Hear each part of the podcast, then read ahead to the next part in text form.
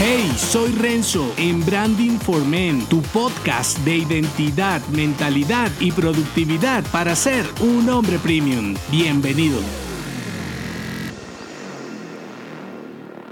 En realidad, a nadie le importa tu opinión, vale más tu propia creación. Digo esta frase como una revelación porque si te pasas por las redes, y corrígeme si no, muchos hombres, sobre todo los más ordinarios, no la tienen clara. El ego los desborda a tal punto que creen y con certeza que a alguien le importa su odio, frustración, complejo de inferioridad y envidia por lo que hacen los demás. Es fácil opinar desde la comodidad de la inutilidad. Si tienes algo que decir, mejor hazlo como un hombre inteligente, asertivamente. A menos que seas un líder de opinión y te paguen por eso, las palabras vacías sobran por más que creas que estás aportando algo, solo contaminas más el ambiente. Así que la próxima vez que vayas a exponer algo negativo, así sea tu odio por políticos, mejor piensa de qué manera puedes canalizar esa frustración en acciones que aporten valor a los demás. Yo también me contengo antes de vomitar mis desacuerdos, sin embargo, vengo aquí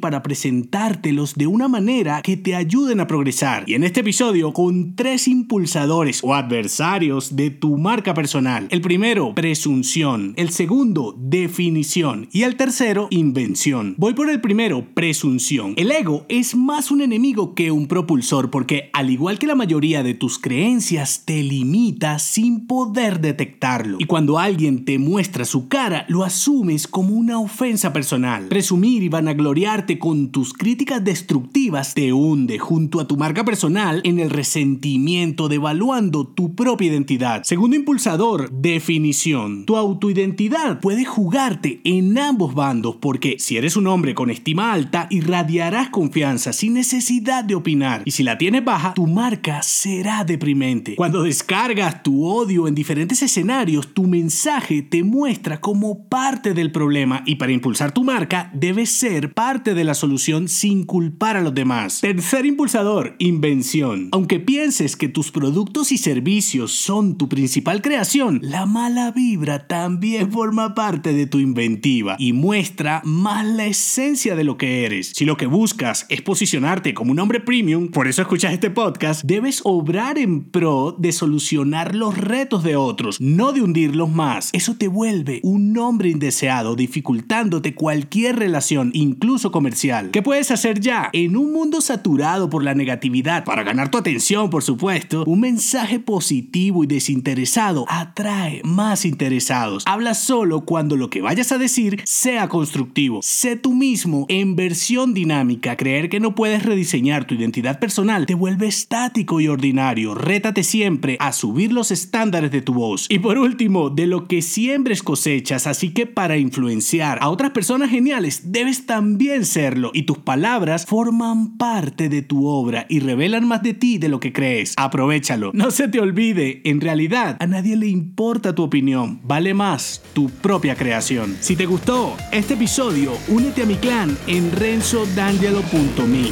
Hasta la próxima.